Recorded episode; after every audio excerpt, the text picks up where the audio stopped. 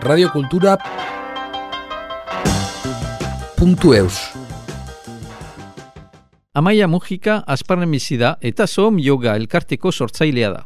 Naiz eta yoga tradizional klase kolektiboak proposatzen dituen, aurdun diren emazteeri eta sortze ondoko bakarkako segipenak yogaren bidez eskaintzen ditu ere bai amaiak. Lehen parte honetan, yoga nola deskubritu zuen eta yogak sortzea nola laguntzen alduen azaltzen digu amaiak. Que resuene siempre en mí Si una noche yo me pierdo Hori eskaini nahi nuke, niretzat uh, bizki importanta delako prestatzea sortzea.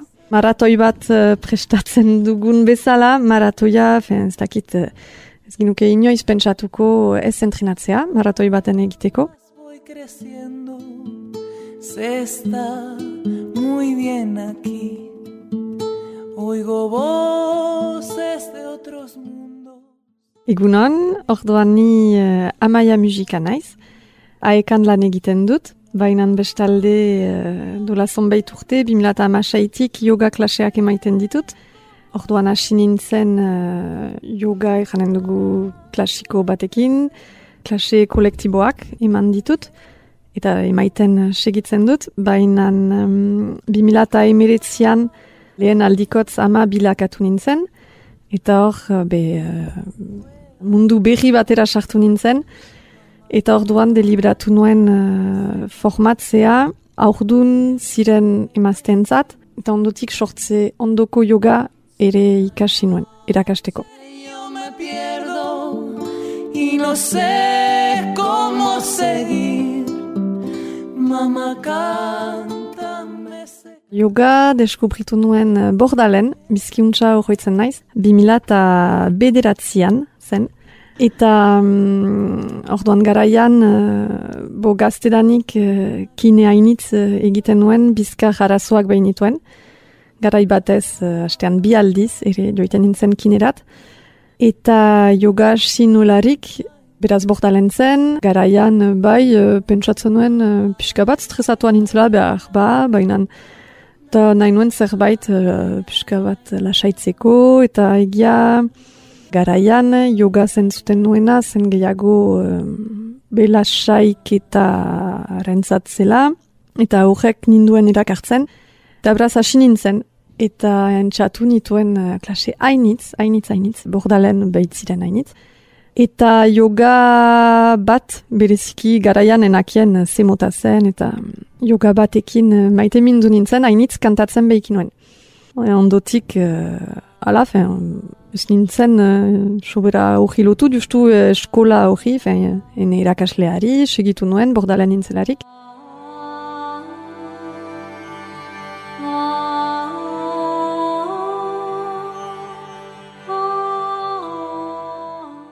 Euskal Egira sartzean, ebe uh, sekatu nuen yoga mota hori. Eta horra, hola segitu nuen, eta egia be kineak gero errantzautala, be ez duzu gehiagun ere beharrik, eh, be segi yoga egiten, eta horra, eta yogaren onura fisikoak ere hola deskubritu nituen. Eta geroztik naiz sekulan gelditu, gero joan nintzen indiarat, pixka bat gehiago ezagutu nahi behinuen, eh, batez ere filosofiari buruz. Eta gero pixka bat um, nire gana etorri da aekari esker, aekaren uh, dartez yoga klaseak uh, eman nituelako ikastaldietan edo ene ikasleei.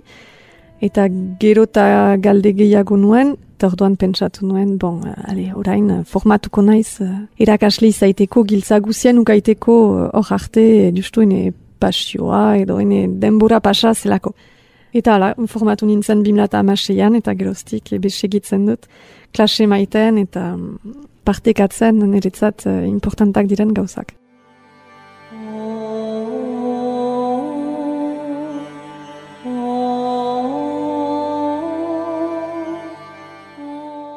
Zehaztu nahi nuke, erabaki nuela yoga partekatzea euskaraz. Egia ninduela interesatzen uh, yoga klaseak emaitea frantzesez. Hemen euskal herrian uh, hainitz yoga klase badelako frantzesez. Badira yoga klaseak denetan, baina frantzesez. Eta hortarako irakasle izan nahi nuen partekatzeko, transmititzeko euskaraz. Uste dutalako be importanta dela, aixialdeak ere euskaraz izaitea, gure hizkuntzan eta desberdinki egizibitzen da ere zerbait, be, zure hizkuntzan delarik. Beraz, uh, uste nuen importanta zela ere hori zaitea euskal panoraman ere yoga euskaraz izan dadin. Bai, eta ere pentsatzen dut gaur egungo gizartean. Dena fite doa, lanera goaz, etxean bada familia, edo ez, baina beti etxeko lanak badira. Eta eta uste dut uh, yoga klaseari esker, joiten delarik uh, yoga klase batera, be badu ordu bat, ordu bat terdi, bere gana etortzeko, berriz zentratzeko, bere, uh, bere barnera sartzeko, bere arnasa entzuteko, eta pixka bat uh, burumuna lasatzeko, korputza lasatzeko, eta horra uste dut... Uh, Jogak baduela bere garantzia gaur egungo gizarte untan.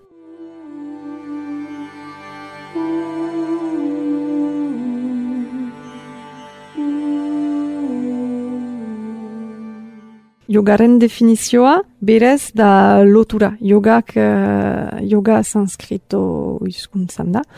Eta sanskritoz yogak eran nahi du lotura.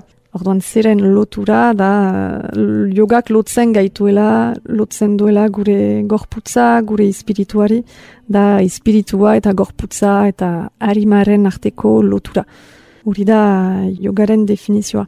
Ene definizioa denez hori, Bai, janen nuke baietz. Yoga definituko nuke ere, bai, irandutan bezala ostion, berba, yogari esker ere, gure barnera sartzen girela eta lotzen gaitu, bai, eta berba ere mm, argitzen duela gure barnea, gure burua ubeki ezagutzeko adibidez.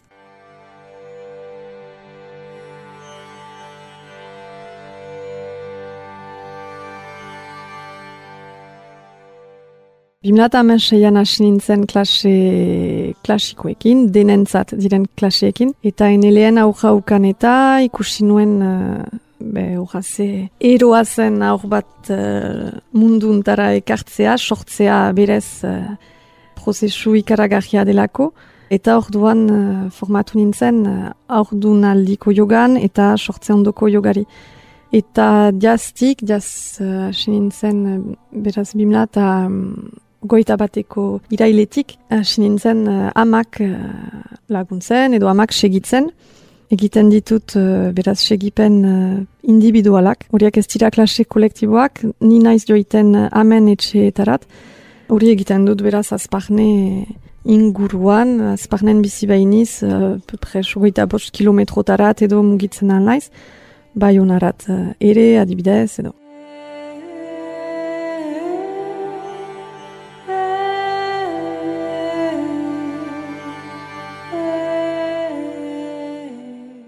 Niretzat importanta da, batzutan uh, nahi ditugu klase kolektiboak hartu, ordun girelarik, baina uh, be ordutegia ez da egokia, edo, edo ez gira aski, klasea ez da idekitzen, eta orduan um, atseman nuen utxune bat, hortan, eta hortako formatu nintzen, eta hori eskaini nahi nuke, niretzat uh, bizki importanta delako prestatzea sortzea. Maratoi bat uh, prestatzen dugun bezala, maratoia, fen, ez dakit, uh, ez ginuke inoiz pentsatuko ez entrenatzea, maratoi baten egiteko.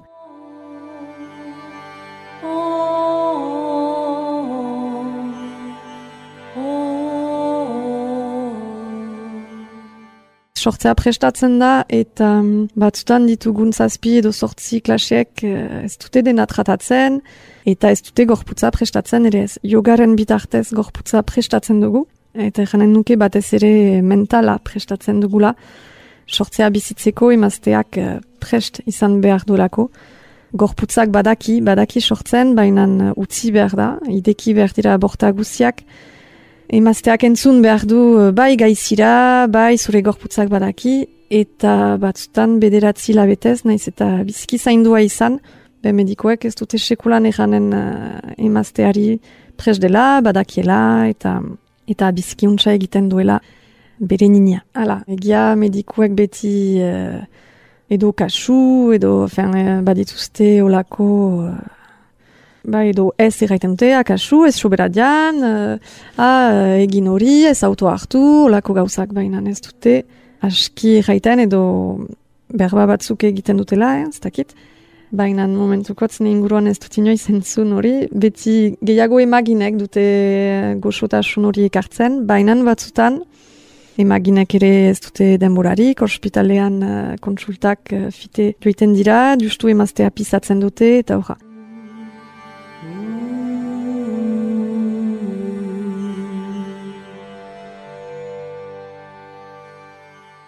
Yoga segipenekin, nik hori nahi nuke ekarri eh, amei. Entzatzen naiz hori ekartzen, lasaitasun hori eta batez ere konfientza. Konfientza emaiten, sortze egunaren zat. Bai, gorputza prestatzen, lantzen ditugu batez ere oinak, eh, zangoak azkartzen ditugu, besoak ere azkartzen ditugu. Zangoak ere sortze egunean, orduan hori eh, espada medikalki egiten sortzea. Emaztea mugitzen albada eta libre balin bada, be, eh, zangoek dute gorputza sostengatzen. Orduan zango azkarrak, uh, gerria ideki, papoa, fen bon, dena azkartzen dugu, besoak ere, gero beso azkarrak ninia atxikitzeko, sortuta, niniak uh, maren besotan egoiten behitira, eta hori normala da.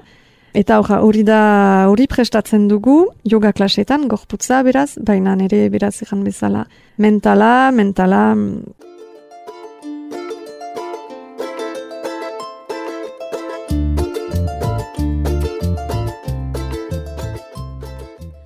Ez dut justu prestatzen uh, sortze libreentzat, egan nahi behitu sortze etxeko uh, sortzentzat, eh, hospitalera joiten algira, eta e, baina nautatzen aldugu prestatzea ere, fen denek prestatu behar lukete, egan bezala.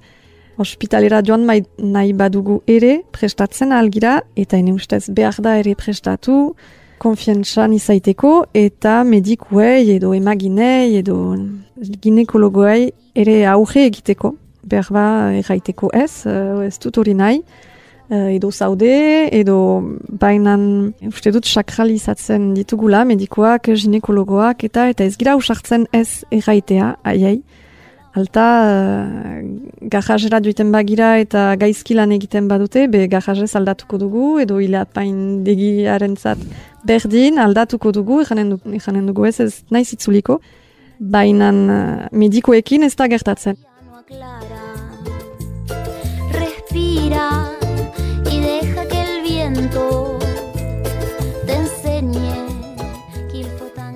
Deretso dugu eta deretso dugu ere jaitea ez. Ez, ez dut nahi uh, posizio hortan, edo ez ez kendu ninia, ez ez eman bainurik ene niniari, uh, bainu emanen diot etxean. Adibidez, uh, batzutan bada presioa, uh, nahi digute nina kendu pisatzeko, sortu orduko, baina ez, erraiten aldiego ez ez. uh, eta erran behar da, ez badugu nahi. Eta um, olako gauzak ere aipatzen ditugu, segipen horietan. Hala, nik erraiten diet, eta bainua, eta batzutan emazteek ez dute erezta gogoetatu. Eta erraiten diate bezer bainua. Ebe, uh, zer, uh, ospitalean, hola beita, eh? ospitalean uh, nahiko dizute garbitu. Eta zuk zer pentsatzen duzu.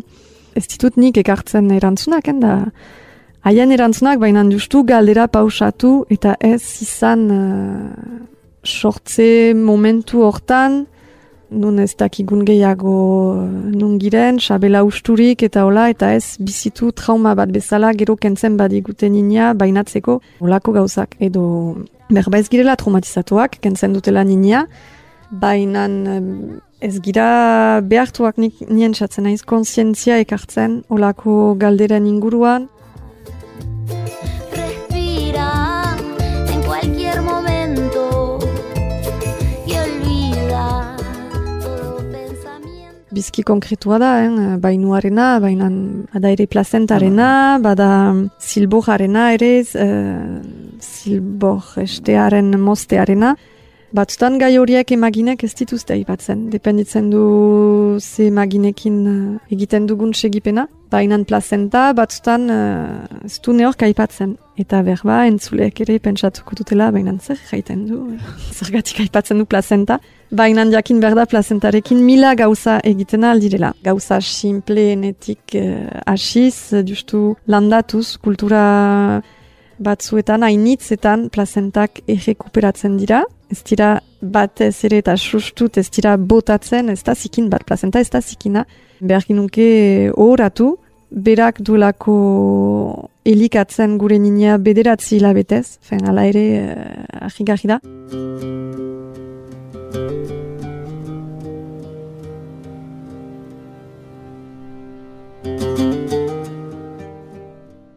Orkano bat sortzen da justu nina elikatzeko, eta gero ospitalean botatzen digute batzutan abisatu gabe, ben gehienetan.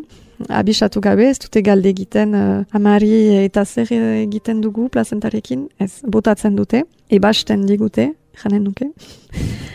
Gure organoa, beraz, bai rekuperatzen alda, batzuk egiten dituzte kuadroak, amprentak, eta plazentak baduelako arbolaren uh, forma, itxura, tampona egiten delarik, arbola edekak egiten dira, Oja, adibidez, hori da bat, edo, edo uh, landatzea da klasikoena, eta ene ustez uh, simbolikoki ere uh, gauza edera da. Ez naiz objektiboan nik hori egin dutalako mm. ene bi aurrekin. Baina noja da gure aurrak elikatu eta ebe elikatzen du arbola bat, geroan iraunen duen arbolak. Hala.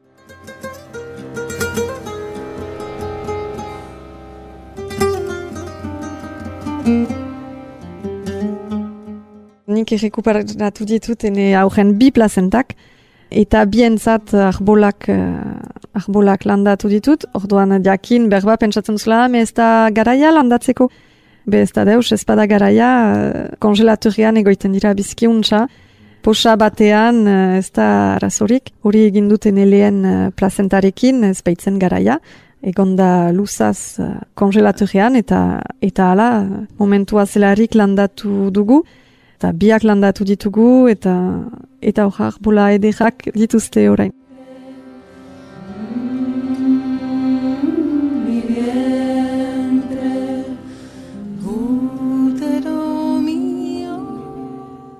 Radio Cultura